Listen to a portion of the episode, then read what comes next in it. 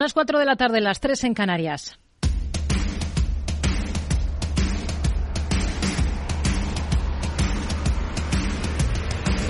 No decida lo que hará el mercado.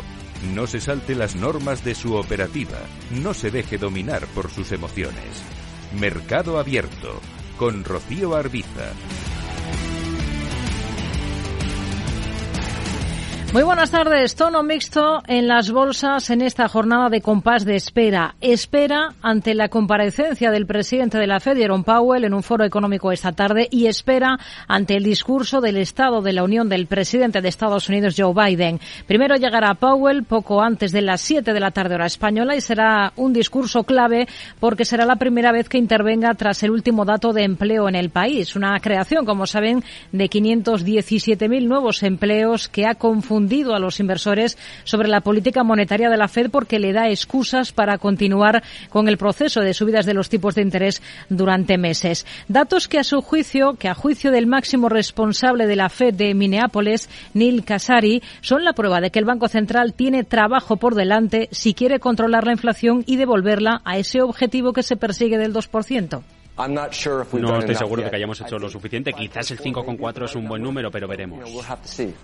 Veremos qué es lo que dice Powell esta tarde y veremos qué apunta Biden en un momento en el que, además de esa fortaleza del empleo, no hay que perder de vista el aumento de los salarios y la rebaja de los temores de recesión en Estados Unidos. Es probable que el presidente proclame todo esto como la señal de que sus planes económicos funcionan, pero tampoco hay que olvidarse de que hay problemas apremiantes, sobre todo la necesidad de levantar un límite de deuda legal que, llegados al extremo, podría hacer que el gobierno de Estados Unidos deje de pagar sus cuentas. Habrá que esperar más para escuchar a Biden en su discurso en una sesión conjunta del Congreso.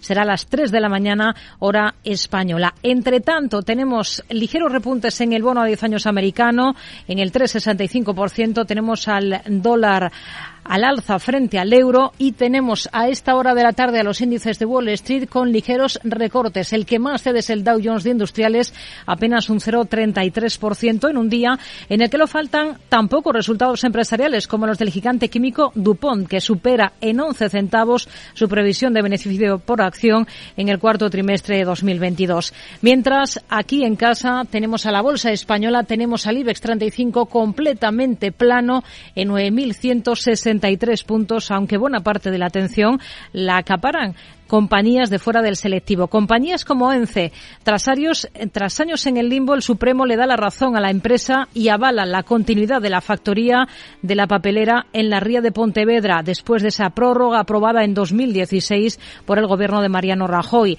De modo que hay planta allí hasta el año 2073, como estaba previsto, previsto en esa franja de dominio público marítimo terrestre. Más de un 28% se dispara la compañía en bolsa. Hablaremos de ello enseguida en el programa de ENCE y del resto de protagonistas en un día con nueva emisión de letras por parte del Tesoro. Más de 5.000 millones en letras a 6 y 12 meses por las que se han pagado algo menos en la referencia a un año, por debajo del 3%, ante la elevada demanda de los inversores, sobre todo particulares. Aquí en Capital Radio, el director general del Tesoro y Política Financiera, Álvaro López Barceló, le ha puesto datos a ese gran interés por el papel a corto plazo español. El crecimiento eh, ha sido exponencial. En lo que llevamos de 2023, las compras a través de nuestra página web del Tesoro por parte de minoristas se ha incrementado hasta eh, por encima de los 1.100 millones de euros, prácticamente triplicando las compras de todo el año 2022. En solo las últimas dos semanas, eh, estas compras, estas peticiones han ascendido a 700 millones de euros. Por lo demás, tenemos un dato de producción industrial nacional que aumenta un 2,4% en todo el último ejercicio, eso sí, casi cinco puntos menos frente al crecimiento medio del año 21, aunque en diciembre hay un descenso del 3,4% en tasa interanual. Y mismo dato en Alemania, en la locomotora de la Unión, que en diciembre cae la producción industrial un 3,1% frente a noviembre y en todo el año baja seis décimas frente a la cifra del ejercicio anterior. A partir de las cuatro y media de la tarde en nuestro espacio FinTech vamos a entrevistar a Eva Comesaña, directora de Marketing, Publicidad y Alianzas Estratégicas de Evo Banco. Una hora más tarde en nuestra sección de fondos estará con nosotros el responsable de ventas de General Investments Partners que funciona con un modelo multigestoras. Va a estar con nosotros Juan Pita da Veiga Le preguntaremos por la visión ahora mismo que tienen desde la gestora y por dónde ven el mayor potencial, en qué tipo de activo en este contexto de mercado. Y en el tramo final del programa, a partir de las seis, tendremos consultorio de bolsa, hoy con David Galán, responsable de renta variable de Bolsa General. Esto es Mercado Abierto en Capital Radio. Comenzamos.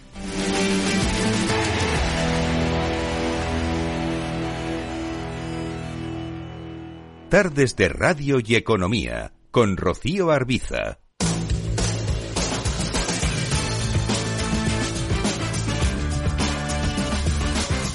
Comenzamos con la macro. En Estados Unidos el déficit comercial se incrementa en diciembre en el país. Javier Longo, muy buenas tardes. ¿Qué tal, Rocío? Muy buenas tardes. Se amplía hasta los 67.400 millones en diciembre. Números del Departamento de Comercio. Aumento intermensual del 10,5 refleja contracción de nueve décimas en exportaciones, aumento del 1,3 si miramos a las importaciones. Todo preparado, como decimos, para el discurso del Estado de la Unión. Joe Biden pedirá un impuesto multimillonario. E incrementar el gravamen sobre la recompra de acciones. Los analistas esperan también, dicen que el demócrata use el discurso para conseguir que la propuesta vaya ganando terreno en el Congreso, recibiendo así el beneplácito una vez se vote tanto de demócratas como republicanos. Estados Unidos dice haber detectado al menos cinco globos espías chinos desde el año 2017. Durante la administración Donald Trump sobrevolaron territorio estadounidense al menos en tres ocasiones y una cuarta con el gobierno de Biden. De momento, la Armada y Guardia Costera trabajan para localizar los restos del último globo que en sus bajos llevaba una carga del tamaño de tres autobuses y un peso de 500 kilos. Dura crítica de BlackRock a los bancos centrales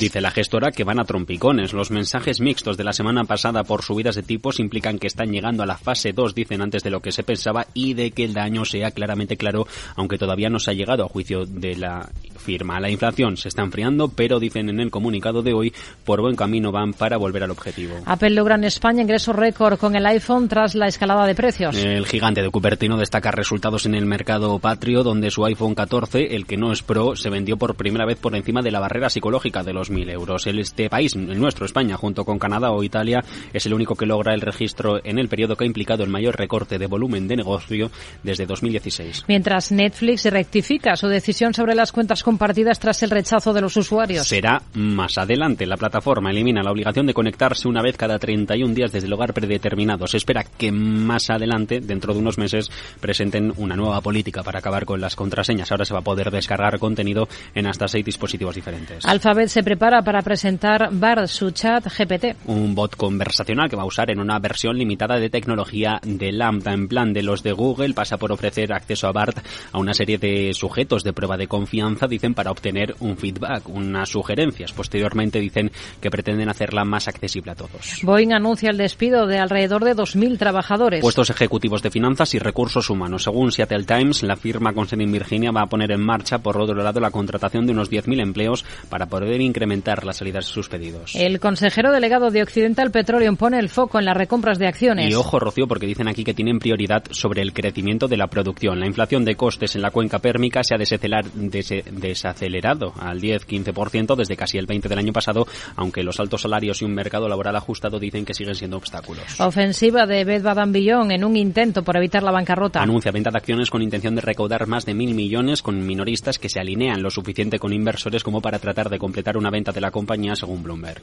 Tenemos en el punto de mira Royal Caribbean supera las expectativas del mercado. 22 centavos el BPA de la de cruceros hasta dejarlo sobre el dólar con 12 ingresos sobre los 2.600 millones. Se pierden 10 si comparamos los números con los de hace un año. Mientras Spirit Airlines mejora las estimaciones por la fuerte demanda de viajes. A pesar del devenir de las preocupaciones económicas, ingresos que rebotan sobre el 41%, 1.400 millones cerca de esto. El BPA, el beneficio por acción, 12 dólares el título sobre una base ajustada por encima de estimaciones. Take-Two Interactive se muestra pesimista en su perspectiva anual. El propietario de la franquicia Grande Auto sufre una pérdida superior a los 153 millones, 91 centavos por título frente a los ingresos de 144 de hace un año. Las ganancias por acción ajustadas se quedan en los 86 centavos. Mientras Pinterest ofrece un pronóstico conservador después de recortar ingresos, reportar ingresos de 877 millones en el último trimestre. AbbVie quiere impulsar su cartera de medicamentos. Con los que recuperar ventas, dice la firma que dos medicamentos inmunológicos podrían compensar el declive del éxito de otros productos y planea levantar un límite en el tamaño de los acuerdos. Mientras CBS Health estudia un acuerdo de 10.500 millones para hacerse con Oak Street. Al menos es lo que adelanta The Wall Street Journal, que el acuerdo ampliaría el papel de la aseguradora de salud y la cadena de farmacias de atención médica. Lo que discuten ambas firmas ahora es un pacto para cerrarse la transacción a 39 dólares la acción. Y terminamos con Baidu, que también se lanza la carrera por la inteligencia artificial. Similar, similar al chat GPT de Microsoft, también al BART de Google, va a ponerlo en marcha en marzo. El anuncio de la conocida como Google China se llega también en el momento en el que apuntan ninguna empresa del gigante asiático tiene en cartera este tipo de tecnología. Baidu, que está subiendo ya en bolsa en Estados Unidos más de un 8%, una jornada positiva también para Activision Blizzard después de las cifras presentadas anoche por la compañía, está subiendo algo más de un 5%. En el lado negativo, Lucid Group con descensos superiores a los 6 puntos porcentuales. También es un día positivo, en este caso en el S&P 500 para Royal Caribbean como reacción a esos últimos resultados de la compañía, casi un 9% al alza. Dupont está reaccionando a los suyos con alzas del 6,5%. Vamos a mirar algunos de estos valores con Julián Coca, responsable de renta variable de Amcor Investment Strategies. Hola Julián, muy buenas tardes. Hola, ¿qué tal? Buenas tardes. Bueno, tenemos sobre la mesa ese dato de balanza comercial. Eso por un lado, le pido una valoración. Por otro, estamos a la espera tanto del discurso de Powell como del de Biden por la noche el eh, discurso sobre el Estado de la, de la, Unión, que será a partir de las 3 de la mañana hora española. Expectativas en estos casos para, para ambos discursos. Bueno, yo eh, creo que con el dato de, de balanza comercial eh, se refleja sobre todo un poco el, también el movimiento del dólar, ¿no? Eh, esa eh, depreciación del dólar respecto al resto de divisas que bueno pues favorece un poco la reactivación de, del comercio en, en, Estados Unidos y en cuanto a, a lo que esperar hoy bueno pues eh, nos sentaríamos más en Powell eh, creemos que Powell es más eh, posible que pueda llegar a mover el mercado si lo hace eh, que el propio discurso de Biden, donde bueno pues este último eh, resaltará todo lo bien que ha ido la economía a pesar de, la inflación, todas las medidas que han tomado para eh, controlar la inflación y, y Powell pues quizás eh, pueda sorprender con un mensaje un poco más hawkish después del dato de empleo del viernes que aún así, bueno, pues eh, a pesar de que el dato fue muy fuerte, pues eh, por todo lo que estamos leyendo estos días, hay mucha revisión de serie de, de todo el año pasado, con lo cual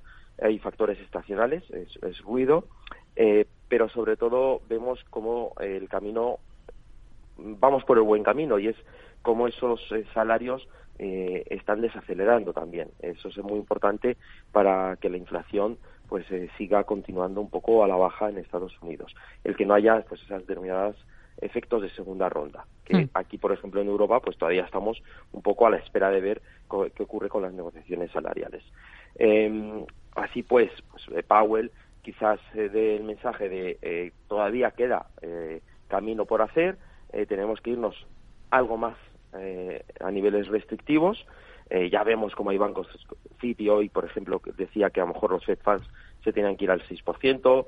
Eh, a nosotros nos parece que, que, quizás no sea necesario, incluso por los mensajes que ha dado la Fed, pues eh, más bien ese 5, 5,25 eh, podría ser el, el, tope, el terminal rate eh, hmm. que veamos de, de, la Fed, siempre y cuando eh, no veamos una, una reaceleración de los datos de inflación, que eh, por el momento hmm. no, no estamos viendo. Eh, Powell eh, quizás ya conozca un poco cómo va a salir el dato de inflación de la próxima semana, que es lo, lo más relevante, y, y quizás dé alguna pista de, de, su seguridad o no de, de, si están controlando bien la inflación.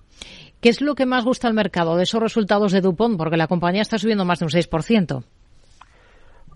Bueno, eh, gusta que, que ha batido estimaciones en, en los estados del cuarto trimestre y que quizás eh, el conjunto del año, de previsiones del conjunto del año, pues eh, se sitúan en, eh, en niveles, bueno, pues eh, más, no vamos a decir positivos, pero sí que algo mejor que el resto de, de, del mercado. Hemos visto en Estados Unidos eh, muchas previsiones que han estado a la baja, con mucha cautela, negativas, y eso, bueno, pues eh, ha, ha pesado mucho. De hecho, eh, pesa más el, el guidance negativo de algunas empresas que sus resultados. Y en el caso de Dupont, pues creemos que aun dando un, un, por ejemplo, un outlook muy, muy conservador que de, que de hecho se queda muy por debajo de lo esperado para este primer trimestre del año, eh, sí que en el conjunto del año, como digo, pues quizás esa visión eh, global es más positiva y compensa un poco la visión más negativa del primer trimestre. Hmm. En cuanto a los resultados del cuarto, del, del, cuarto trimestre, pues no hay nada resañable, ven todavía debilidad en la parte de semiconductores, eh, en la parte de químicos, eh, de consumo eléctrico.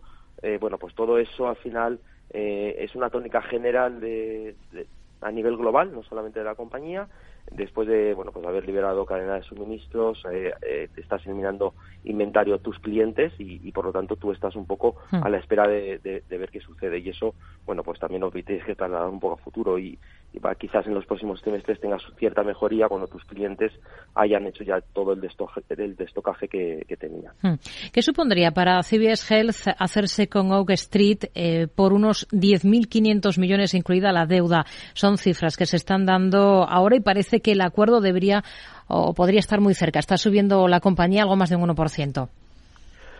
Pues eh, le da sobre todo acceso a un socio que, bueno, estamos viendo todo en el sector eh, de healthcare o de, o de aseguradoras y, y de compañías de, de, digamos, de cuidado fuera de los hospitales, pues una integración muy fuerte. Y, y al final están quedando pocos jugadores eh, de cierta calidad, de cierto con cierta cuota de mercado que, que resulte interesante. Y CVS, pues lo que quiere es acelerar un poco ese eh, el paso, dar un paso más adelante para evitar que tus competidores pues eh, se adelanten a ti hmm. y, y, hacerse en este caso con con, con Oak Street. Le daría, como digo, pues acceso a una compañía que tiene muy buena cuota de mercado, que, que tiene un buen posicionamiento y sobre todo en una, en una situación eh, que quizás eh, a, Oak Street pues le viene mejor el, buscar un socio incluso que termine siendo comparada al 100%, hmm. eh, porque la situación del balance de esta pues no es la mejor a día de hoy, se hablaba incluso pues de tener que buscar ampliaciones de capital para mejorarlo y, y bueno pues integrarte en una compañía como CVS pues eh, eliminarías ese, ese problema. Hmm. Tenemos un par de noticias interesantes que confluyen en un mismo punto. Baidu, porque está a punto de lanzar un proyecto tipo chat eh, GPT, mientras Google eh, pues está presentando BART, que es justo eso, un servicio de inteligencia artificial muy parecido. ¿Qué le parece? Pues es el futuro. Es, es así, o sea, no, no, no, no se puede decir otra cosa. Ahora, valorarlo eh, cómo le va a afectar al precio de la acción eh, en, términos de cuantitativos, pues es más difícil quizás a día de hoy. Eh, es mucho más por, por sentimiento, por la noticia que, otra cosa. Indudablemente vemos las valoraciones de, chat GP con la compra de Microsoft y te puedes hacer una idea, pero sinceramente pues es el si Google no quiere quedarse atrás pues o Baidu pues tienen que hacerlo. Eh, Google tiene mucho camino hecho ya, es el futuro, como dicen ellos, pues en vez de hacer la búsqueda a través de Google, eh, a través de su motor de búsqueda, pues vas a tener un, chat, un bot que, te va a hacer una búsqueda mucho más personalizada, mucho mm. más ágil, que además va a ir aprendiendo, con lo cual es muy interesante y, y, desde luego como potencial eh, o ingresos potenciales a futuro son muy, muy importantes. Boeing es noticia porque espera eliminar de manera gradual este año unos 2.000 empleos. ¿Para el valor qué visión tiene ahora?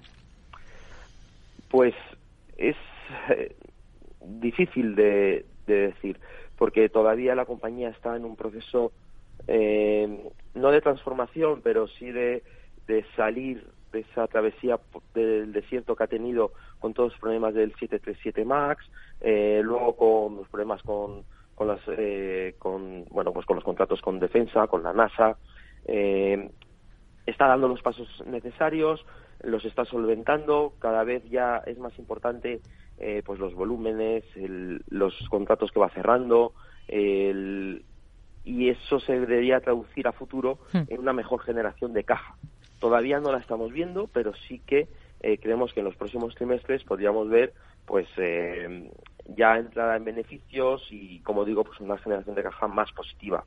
Eh, Eh, no obstante, pues esto ya está puesto quizás en precio. Eh, de hecho, pues eh, Boeing estaba cotizando ahora mismo, creo que por encima de los 200 dólares y venía de cotizar en 122 dólares el, el año pasado, durante el tercer trimestre. Esa subida ya refleja un poco esa, como digo, pues en los últimos dos dos, tres eh, trimestres en la presentación de resultados, pues esa mejoría y la estamos viendo eh, también en el sentimiento de los inversores. Eh, está ajustada un poco en valoración. Mm. indudablemente, si te crees que van a entrar en, la generación de caja va a ser consistente y que le vas a ganar el terreno que has perdido contra tus competidores como Airbus, pues es una compañía que vale más de 210 dólares, en, que como digo, que está, que está hoy. Pues nos quedamos con ello. Julián Coca, responsable de renta variable de Amcor Investment Strategies. Gracias. Muy buenas tardes. Un placer. Adiós. Buenas tardes. Tomaré el sashimi de salmón y después este fondo de renta variable japonesa. ¿Cómo? Y cárguelo todo a la misma cuenta, por favor. Si eres cliente de Renta 4 Banco, estás acostumbrado a tenerlo todo en el mismo lugar. Realiza pagos con tarjeta, transferencias y domiciliaciones desde tu cuenta de inversión. Entra en r4.com y descubre nuestros servicios gratuitos. Renta 4 Banco, más especialista, más para todos.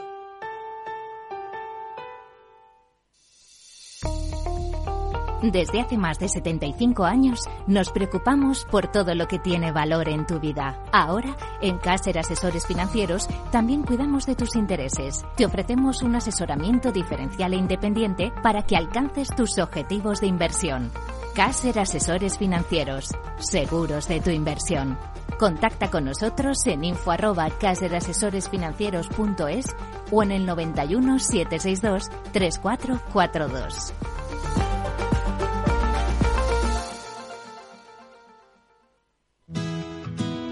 Tienes claro lo que quieres. En Cuchabank te lo ponemos fácil. Hipotecas Cuchabank, donde terminan las comparaciones. Más info en cuchabank.es. Mercado Abierto con Rocío Arbiza. Miramos a la bolsa española, 21 minutos pasan ya de las 4 de la tarde. Tenemos al selectivo completamente plano en 9.159 puntos, hoy con varios títulos en el punto de mira, pero no ya en el selectivo, sino en el mercado continuo. Se dispara la cotización de ENCE más de un 29,5%. A esta hora de la tarde el Supremo le da la razón a la compañía y avala prorrogar otros 60 años su concesión en Pontevedra. Selena Niazbala, muy buenas tardes. Muy buenas tardes. Así es, el alto tribunal ha dado la razón a ENCE en contra del criterio de la Audiencia Nacional en su contencioso con el Ayuntamiento de Pontevedra. De esta manera se avala la prórroga de 60 años concedida por el Gobierno en 2016 para la ocupación de una franja de dominio público marítimo terrestre, por lo que la empresa no tendrá que cerrar sus plantas. Al mismo tiempo, Berkeley recibe la negativa, en este caso, del Ministerio de Transición Ecológica para su proyecto en Salamanca. Así es, el Ministerio para la Transición Ecológica ha rechazado el recurso administrativo interpuesto por la compañía, con lo que mantiene su negativa a autorizar la construcción de la planta de fabricación de concentrado de uranio de retortillo en Salamanca. No obstante, Berkeley ha manifestado su intención de colaborar con el gobierno y confía aún en poder resolver el asunto de forma amistosa a través de rápidas negociaciones. Técnicas Reunidas liderará un proyecto para la recuperación de minerales claves en la transición ecológica. Así es, otras cinco compañías formarán parte de este proyecto en consorcio que lidera técnicas desde su centro tecnológico José Lladó con el objetivo de recuperar materias primas críticas para la transición ecológica. El presupuesto inicial con el que cuenta la iniciativa es de 5 millones de euros.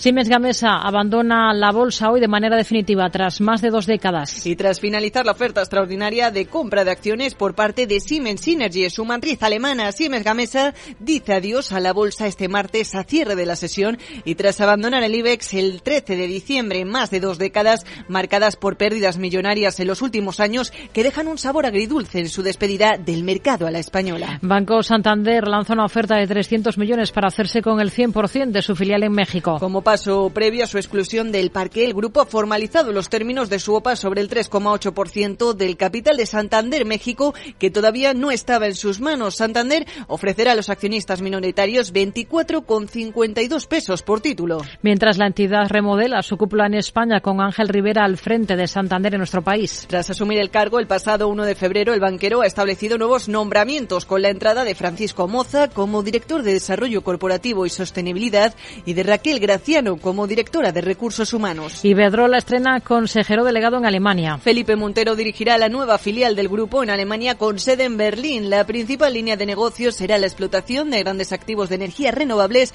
y la prestación de servicios de transición energética a empresas. De esta manera, Iberdrola Deutschland se convierte así en el mayor operador de parques eólicos marinos en el mar Báltico alemán. Tenemos en el punto de mira Repsol comienza a producir electricidad de su primer proyecto renovable en Castilla y León y también a Logista va a repartir un dividendo complementario de 95 céntimos por título. Así lo ha aprobado la Junta de la compañía este martes. El dividendo será abonado el próximo 23 de febrero y lo hará a cuenta del ejercicio 2022. En total supondrá un desembolso de 126 millones de euros que sumado al dividendo ordinario repartido en agosto representa el 92% del beneficio neto del ejercicio. Y la filial de servicios de SACIR eleva su cartera un 16%. Y lo hace hasta los 3.390 millones. Valoriza, así se llama la filial de servicios de SACIR, obtuvo también contratos por valor de 1.080 millones en 2022. Del total de su cartera, más de 2.400 millones corresponden a su negocio en España. Miramos algunos de estos valores con Ignacio Cantos, director de inversiones de Atelecapital. Hola Ignacio, ¿qué tal? Muy buenas tardes.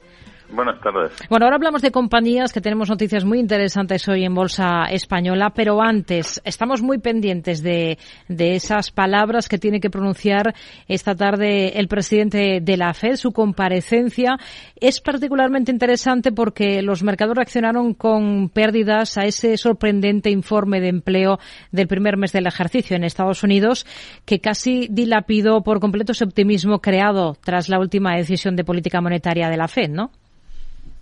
Sí, bueno, yo creo que eh, la FED ha sido muy clara en todas sus comparecencias. Es verdad que en la última había un cambio de tono en el sentido de que, bueno, que el principio del trabajo con la inflación parecía hecho y que probablemente, bueno, pues tendría que endurecer algo más la política monetaria, pero luego podría estar, eh, digamos, en, en pausa durante durante un tiempo, ¿no?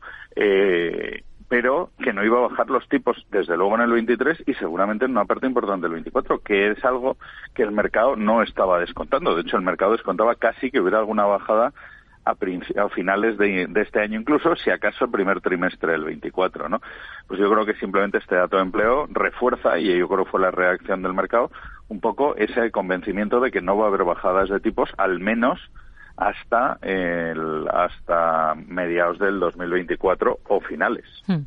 Si miramos a valores, tenemos que mirar sobre todo a ENCE el alivio de la compañía por el hecho de que el Supremo le haya dado la razón y avale prorrogar otros 60 años más su planta en Pontevedra se está traduciendo ahora mismo en bolsa en subidas de más del 28% para, para el valor. Se quita un importante peso de encima la compañía, ¿no?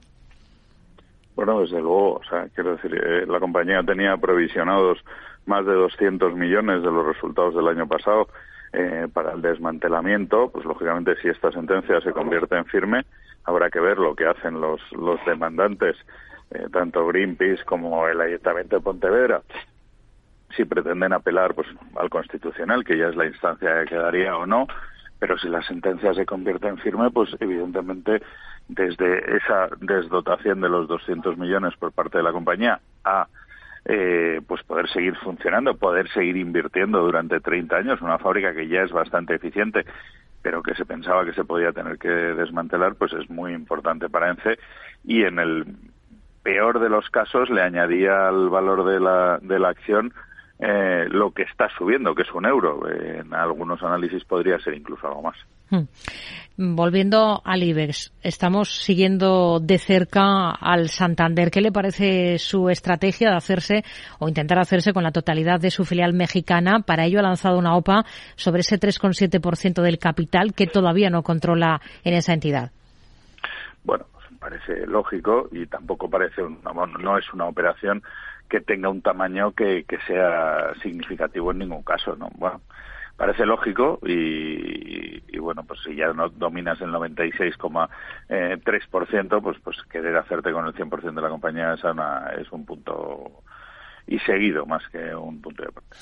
Eh, hoy el Santander ha recibido una mejora de precio objetivo por parte de Credit Suisse. ¿Ustedes qué potencial le ven al banco después de el inicio de ejercicio que ya viene firmando?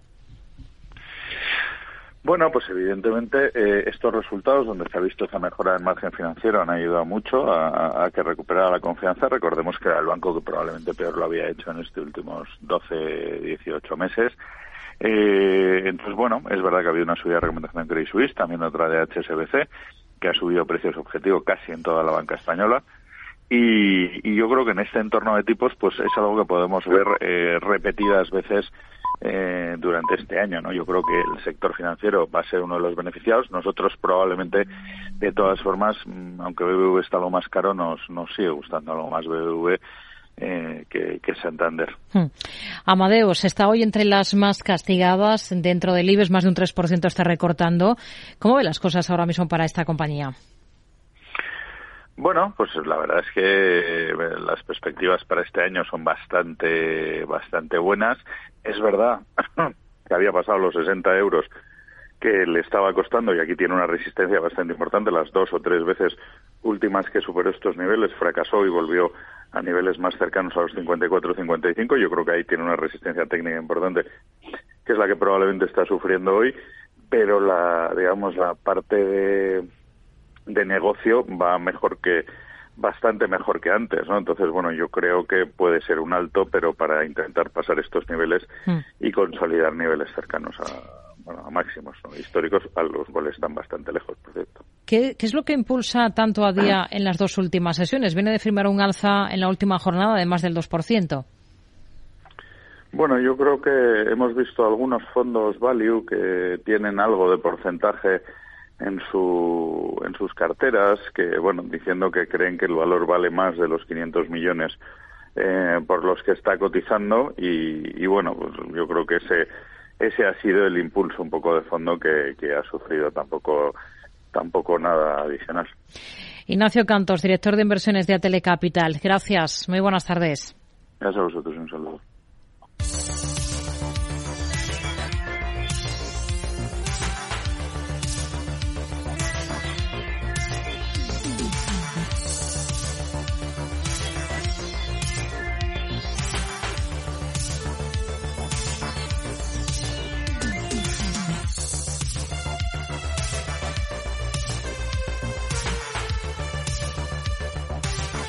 Hemos comprobado cómo están las cosas en la bolsa española. Vamos a ver cuál es el comportamiento del resto de índices del mercado europeo. Una jornada en la que tenemos de momento tono mixto. Está, según las pantallas de CMC Márquez, el CFD del DAX con recortes moderados del entorno del 0,30%, lo mismo que está recortando la bolsa francesa, el selectivo CAC 40, en un día con el mercado italiano, con el FTSE MIB al alza pone la nota discordante hoy en la sesión en Europa con un repunte del 0,40% mientras encontramos al principal indicador de la Bolsa de Londres con caídas del 0,82%. Vamos a comprobar cuáles son los valores destacados en esta jornada de martes en Europa. Selena Niezbala. Jornada en la que los resultados empresariales siguen cobrando fuerza en el viejo continente. Por un lado, Siemens Energy pierde en el primer trimestre de su actual ejercicio 473 millones de euros, es decir, un 260% más que un año antes. Su filial española, Siemens Gamesa, ya excluida de bolsa, sigue lastrando las cuentas de la alemana. Por ello, Siemens Energy revisa la baja sus pronósticos para el conjunto de 2023. Y seguimos por los resultados eh, de la banca, en este caso con BNP Paribas, que obtiene en 2022 un resultado récord de 10.196 eh, millones, lo que significa un incremento del 7,5% respecto a 2021, que ya había sido el mejor ejercicio de la la historia del que es el mayor banco francés. La entidad ha revisado también al alza sus objetivos en el horizonte para 2025 y ha anunciado un plan de recompra de acciones de 5.000 millones de euros. Sorprenden los resultados de la petrolera británica BP, que ha informado este martes de pérdidas superiores a los 2.300 millones de euros en 2022 por Rusia. No obstante, el resultado subyacente de BP ajustado por costes de reposición alcanza en el conjunto del año los 27.653 millones, es decir, el mejor resultado de su historia. La petrolera reduce también su deuda un 30% y anuncia un dividendo de 6,610 centavos por acción ordinaria que espera pagar el próximo 31 de marzo y más resultados acompañados en este caso por los números rojos con la danesa Carlsberg. El grupo cervecero arroja unas pérdidas a cierre de 2022 de hasta 143 millones de euros tras la amortización de su negocio en Rusia. Al mismo tiempo, lanza la advertencia de que 2023 seguirá siendo un año desafiante, acompañado de altos precios para los consumidores. Por su parte, la alemana Linde se ha mostrado más optimista de cara a este ejercicio gracias a nuevos acuerdos de hidrógeno que impulsarán su negocio y en otra línea de asuntos, Holcim, el mayor fabricante de cemento del mundo, ha anunciado la compra del fabricante estadounidense de sistemas de techado Durolast en un acuerdo de 1.290 millones de dólares para reforzar así su presencia en América del Norte. Son algunos de los protagonistas europeos a los que miramos ahora de la mano de Josep Prades, gestor de Avante Asesores. Hola Josep, ¿qué tal? Muy buenas tardes. Buenas tardes. Bueno, tenemos varios resultados de grandes nombres de compañías europeas, como acabamos de, escuchar. ¿Qué harían parecido esos números del banco francés BNP Paribas? Aumenta su beneficio un 7,5% respecto a 2021, que ya había sido el mejor resultado de la historia del banco. Sí, los resultados son muy buenos en el caso de BNP. Son mejores quizás los, del conjunto del ejercicio que los eh, estrictos del cuarto trimestre. En el cuarto trimestre vemos una subida de costes relevante, incluso a un ritmo superior al de los ingresos, quizás para recoger pues las, las subidas de sueldo a las que ha llevado pues un buen ejercicio en términos de bonos y también la inflación, ¿no? Pero en general diríamos que son muy buenos resultados y sobre todo clarifica muy muy eh, muy positivamente eh, sus perspectivas para los próximos tres años. Estamos hablando de unas perspectivas de crecimiento del beneficio por acción del orden del 40% en tres años, lo que creo que es lo que ha recogido muy positivamente el valor. Vemos un, valor que cotiza a un múltiplo PER bajo sobre el beneficio actual con perspectivas de crecimiento de doble dígito durante varios años. ¿no? Por tanto, eh, creo que es bastante creíble que BNP pueda tener un comportamiento positivo que le lleve a cotizar por lo menos a, a valores libros. Hoy tenemos a la compañía subiendo en bolsa con claridad, acercándose incluso a repuntes del 3%. Hay otros nombres propios también muy interesantes. Por ejemplo, en el lado del sector petrolero tenemos resultados de BP. Eh, por el lado de Rusia, pérdidas, pero su beneficio subyacente marca récord también, ¿no? Sí, realmente hemos visto como en un solo ejercicio ha sido capaz de reducir la deuda desde más de 30.000 millones a casi solo 20.000, ¿no? Es decir, 10.000 millones en un solo año de reducción de deuda acompañado del incremento de, de beneficios y esto siendo compatible con financiar inversiones. Bien es cierto que inversiones más que nada en el negocio tradicional, no tanto en renovables como en muchos casos pues eh, se hace mucha publicidad de ellas, pero que en términos absolutos han sido pocas. Pero vamos, en cualquier caso ha sido un beneficio espectacular, como en general está pasando con, con todas las petroleras eh, que en el fondo pues también se ven muy beneficiadas en este ejercicio que cerramos del, del, entorno de altos precios, sobre todo del gas, que ha provocado la guerra Ucrania. Hoy tenemos a British Petroleum liderando las alzas en la Bolsa de Londres, subiendo más de un 6%. Para el valor en bolsa, ¿qué visión tiene y sobre todo qué potencial le ven? ¿Cuál sería su preferida en el sector petrolero europeo que, como vemos, pues goza de viento a favor? Nosotros en Europa estamos invertidos eh, solo en total. Creemos que es una compañía que en una perspectiva de medio plazo está mucho más diversificada, que tiene una apuesta más clara por energías renovables y que en cualquier caso tiene un beneficio recurrente derivado de sus actividades de reseña y marketing eh, que lo hacen más atractivo.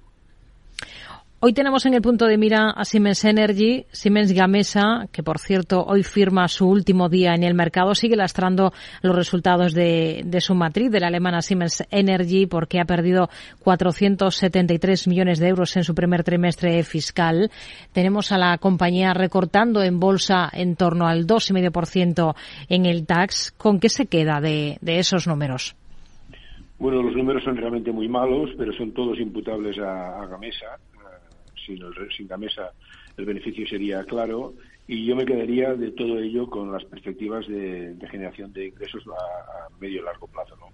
Pensamos que el año que viene será malo también, hay muchos contenciosos pendientes ahí que hay que resolver, pero tiene una cartera de pedidos de casi 100.000 millones de euros que al final tendrá que dar su, su resultado.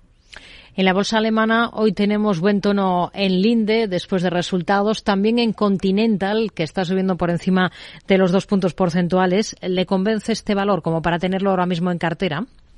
Sí, Continental eh, había caído muchísimo en los últimos años, ha por, por tres su precio por acción prácticamente. Eh, es una empresa que es muy conocida por parte del mercado por, por sus neumáticos. Eh, tiene un beneficio recurrente por esa vía, pero lo más importante y lo que realmente mueve al valor en, el corto y medio plazo es la capacidad que tenga de ir eh, generando ingresos en, otros componentes de automoción eh, de más valor añadido. ¿no? Ya se dio la noticia que le han concedido un premio pues para el diseño de, la, cabina de, los coches con una cierta complejidad eh, informática. Es decir, vamos viendo cómo la compañía va pasando a segmentos de mayor valor añadido y todo lo que son eh, buenas noticias en ese sentido la, pueden potenciar. Yo creo que el mercado está mucho más centrado en su negocio eh, de valor añadido más que en el distrito neumático. Creo que puede ser una oportunidad para estudiar. Hmm. Está subiendo hoy con claridad Continental. Miramos también dentro del eh, sector cervecero a la danesa Carlsberg, que es noticia por sus resultados. Se está recortando en bolsa tras presentar cifras, más de un 2,5% de recorte. No ha cumplido con las expectativas, ¿no? Sí, sobre todo no ha cumplido con, las expectativas que da para los años eh, posteriores, sobre todo para el año 23. ¿no? Yo diría que los resultados de este año, teniendo en cuenta su gran presencia en nuestra Europa y la crisis que ha habido en Ucrania, son perfectamente explicables. Podríamos decir que son incluso buenos, teniendo en cuenta lo, que, lo que han sufrido algunos mercados, los mercados adicionales del norte de Europa, pues ha tenido un buen comportamiento. Pero eh, señala que para el año que viene eh, el beneficio operativo podría situarse entre un menos 5 y un más 5 con respecto al actual. Es decir, un escenario central de repetir beneficio, de no aumentar beneficio en un año que se prevé pues, que haya una cierta recuperación. ¿no? Eh, lo imputa a la inflación y también al ambiente tenso de los tradicionales, pero realmente yo creo que esto ha, defraudado bastante al mercado. Nos quedamos con este análisis para todas estas compañías. Josep Prat, gestor de Avante Asesores. Gracias. Muy buenas tardes. Gracias.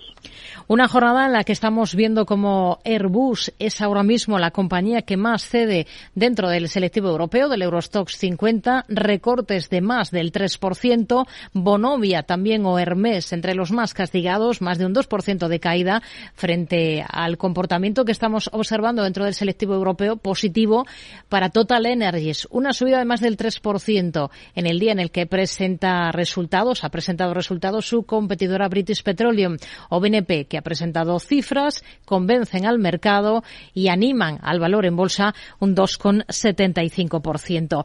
No es el momento de volver a las grandes tecnológicas. Las valoraciones todavía no son atractivas comparados con otras empresas ligadas a energía, como petroleras, gas, ingeniería y servicios, compañías defensivas, cíclicas o firmas del sector retail. Lo ha seguido aquí, en Capital Radio, Carlos González Ramos, que es el director de Relaciones con los Inversores de la gestora Cobas Asset Management creemos que las valoraciones todavía, a pesar de las caídas que tuvieron el año pasado, pues, pues están, digamos, eh, alejadas o, no suponen una valoración atractiva comparado con lo que tenemos en cartera. Es decir, ahora mismo nosotros en cartera mantenemos una posición importante en energía, cerca del, del 35% de la cartera la tenemos posicionada en compañías de, petróleo, de gas, en compañías que están alrededor pues de, de ingeniería, de servicios, etcétera.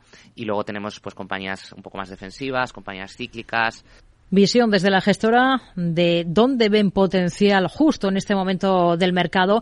Les recuerdo que tenemos consultorio de bolsa esta tarde a partir de las seis con David Galán, responsable de renta variable de Bolsa General. Para participar ya pueden ir enviando dudas, cuestiones sobre renta variable al correo del programa que es oyentes arroba capitalradio.es. Pueden llamarnos al 91 283 33 33 y pueden optar también por dejarnos notas de audio a través de WhatsApp en el 687 050 600 687 050 600. ¿Qué es ir más allá?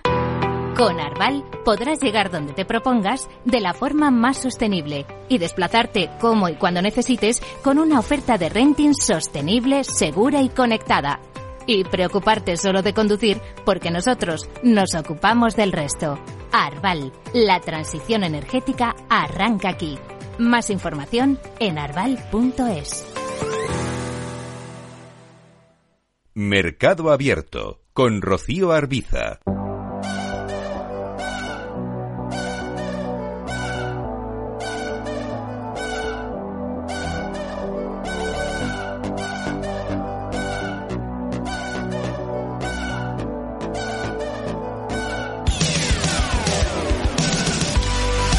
Seguimos, abrimos nuestro espacio First Movers aquí en Mercado Abierto, un espacio en el que nos asomamos cada semana a la industria fintech de la mano de Inés Muñoz Vidal, experta en esta materia y responsable de ventas para el sur de Europa en Mambú.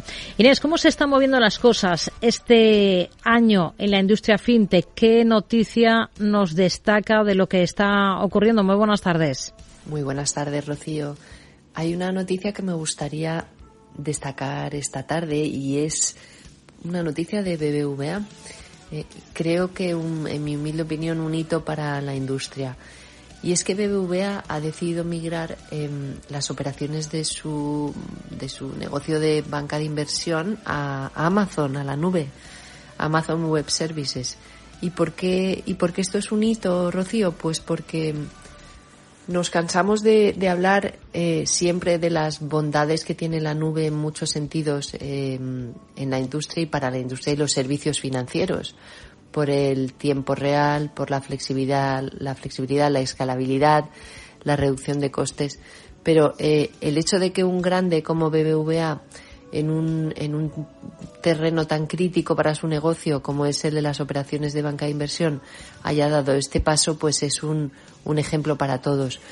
Eh, ¿Qué es lo que va a permitir este, este paso? Bueno, pues básicamente esta colaboración entre Amazon y BBVA va a permitir a los, a los traders, a los científicos de datos y a los analistas que tengan eh, en tiempo real la, los datos eh, como para poder eh, cubrir, ajustarse a las necesidades y a la demanda de cada momento. Esto, eh, como decían los propios, eh, el propio responsable del proyecto en BVA, es preparar al, al banco para el futuro y, bueno, pues un grande dando ejemplo siempre es una alegría y quería destacarlo. Muy buenas tardes. Gracias, Inés. Eh, bueno, pues vamos a seguir hablando precisamente de banca. Vamos a saludar ya a nuestra invitada de esta tarde. Si algo nos ha traído esta nueva era digital es la conciencia de que en los negocios el cliente marca la pauta. Las compañías deben seguir o deben construir estrategias de negocio que partan de las necesidades de sus clientes. Y lo saben en Evo Banco, que es la entidad a la que nos vamos a acercar esta tarde con Paz Comesaña, su directora de Marketing, Publicidad y Alianzas Estratégicas. Hola Paz, ¿qué tal? Muy buenas tardes. Hola, muy buenas tardes, Rocío. Bueno, ustedes ya en 2018 incorporaron la voz en la operativa bancaria, en lo que fue el primer chat de voz en español en todo el mundo, y a partir de ahí han ido añadiendo en su banca online servicios de fintech relevantes para, para sus clientes. Una de ellas es el ahorro por redondeo, por ejemplo, pero, pero hay más cosas, ¿no? ¿Qué otros ejemplos puede darnos? Pues eh, desde la biometría de la voz eh, que nos ha permitido hacer operativa eh, normal de un cliente de una forma mucho, mucho más segura, como puede ser la, la posibilidad de hacer una transferencia de forma inmediata, asegurándome que eres tú y no es uno eh, que se hace pasar por ti a la hora de hacerla, eh, como puede ser la incorporación del primer robo advisor para gestión de carteras de fondos indexados y ETFs del mercado español. Son muchas, Rocío. Y si tuviesen que elegir uno de esos pasos que han dado o hitos en el negocio de Evo Banco en estos últimos tiempos, ¿con qué se quedaría? Uy, me lo pones muy difícil, Rocío. Es como si le pides a una madre que elija entre, entre todos sus hijos, ¿no?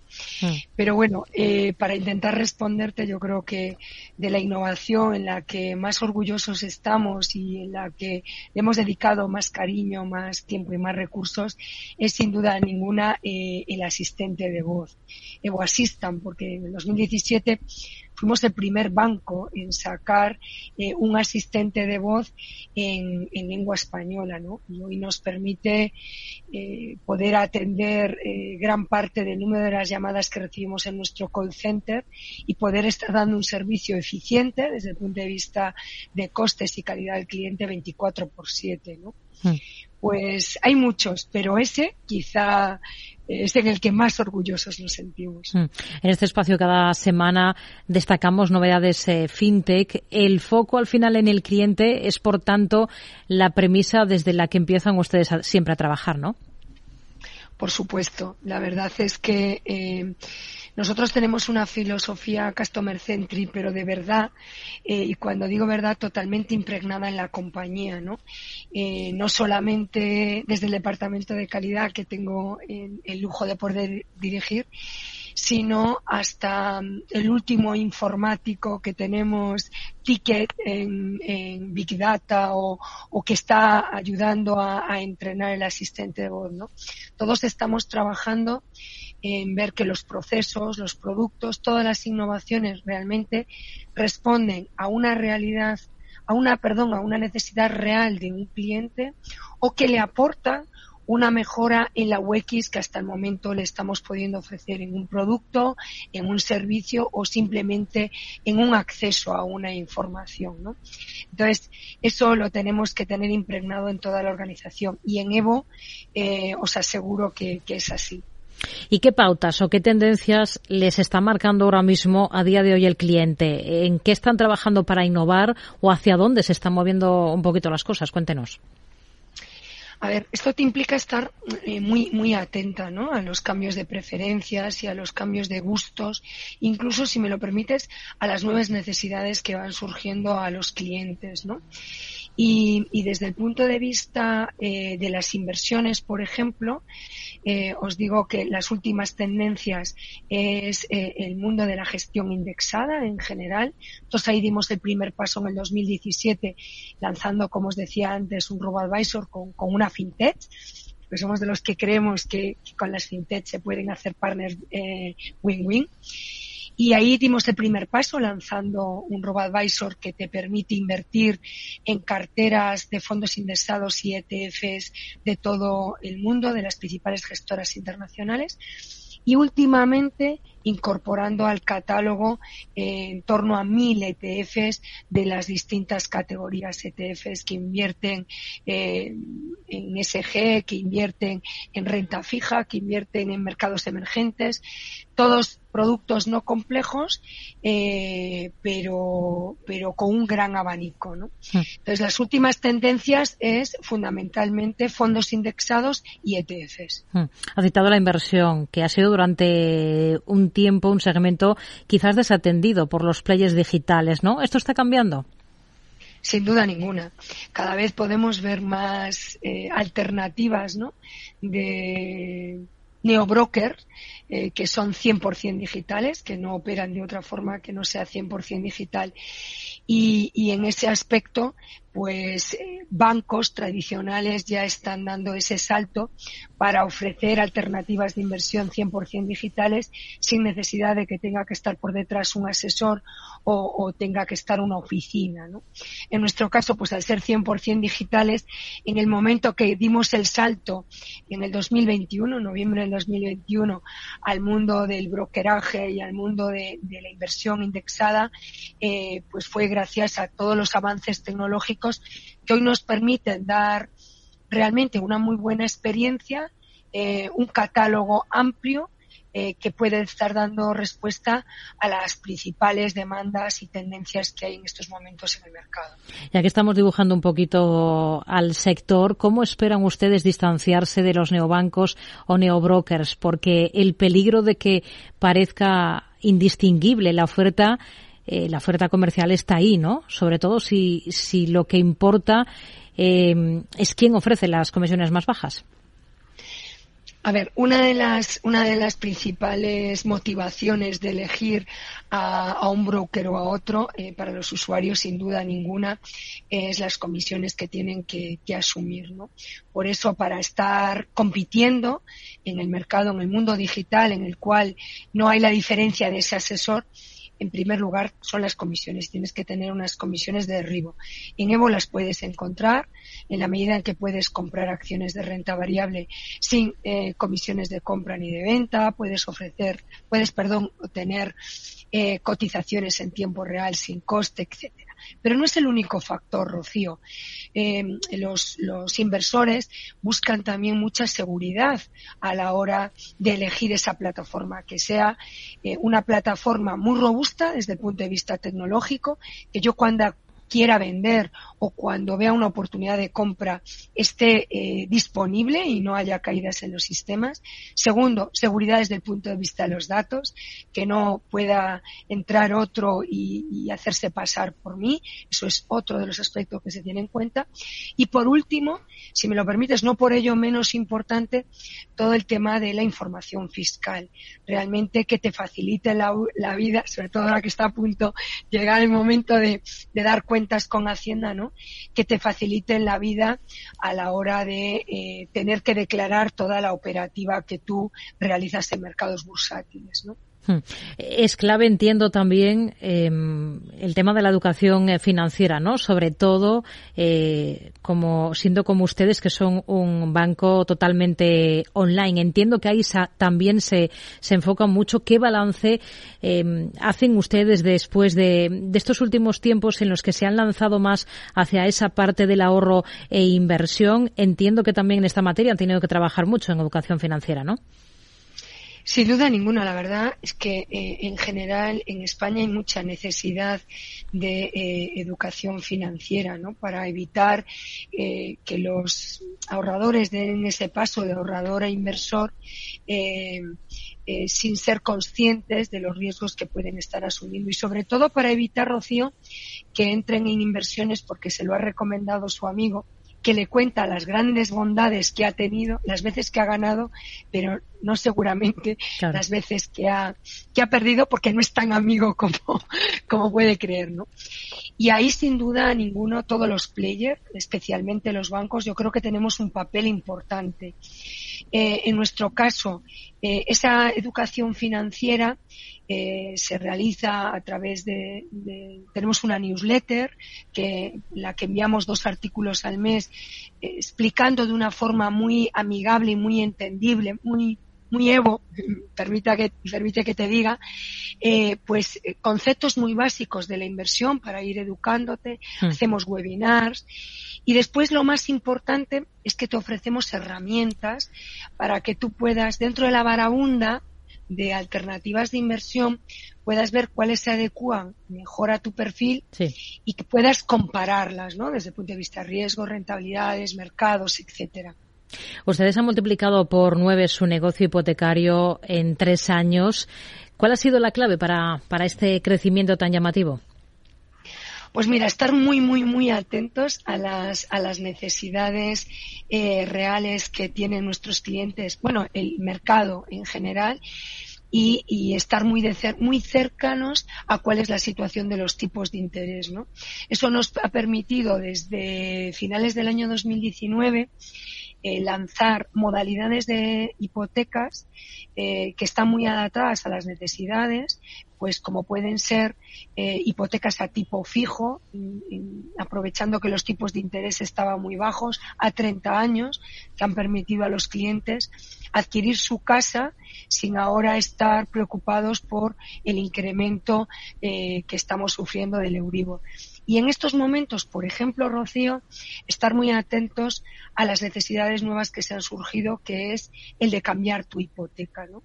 Estamos recibiendo muchísimas solicitudes diarias de clientes de otras entidades que nos piden, por favor, que y lo digo bien, por favor, que traigamos la hipoteca Evo, pues porque sus entidades no están atendiendo a esa demanda de cambiar de variable a fijo o a mixto. ¿no? Y estando muy atento a las oportunidades que te dan, en este caso, la evolución de los tipos de interés y a las necesidades que en cada momento tiene el mercado, hmm. pues nos ha permitido ese salto. Y lo último que nos lo ha permitido es lanzar un proceso a finales del año 2019 100% digital, en el cual tú puedes estudiar y seguir tu hipoteca desde tu móvil eh, sin necesidad de tener que ir a una oficina. Solo tienes que ir al notario dos veces el día de la entrevista y el día de la firma. Hmm. Por lo tanto, eh, eso nos ha permitido dar el salto. Nos quedamos con ello. Paz Comesaña, directora de Marketing, Publicidad y Alianzas Estratégicas de Evo Banco. Gracias. Muy buenas tardes. Muchísimas gracias a vosotros, Rocío. Enseguida noticias. Actualizamos la información y volvemos a Mercado Abierto.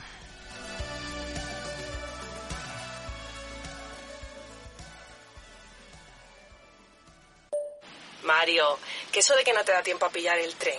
No te preocupes, que lo he mirado y hay un tren cada hora. Así que nada, salsero, duchita fría, cafetito para la resaca y ya te estás viniendo que está tu ahijao y toda su clase esperándote. Niños, saluda al Tito. ¡Tito!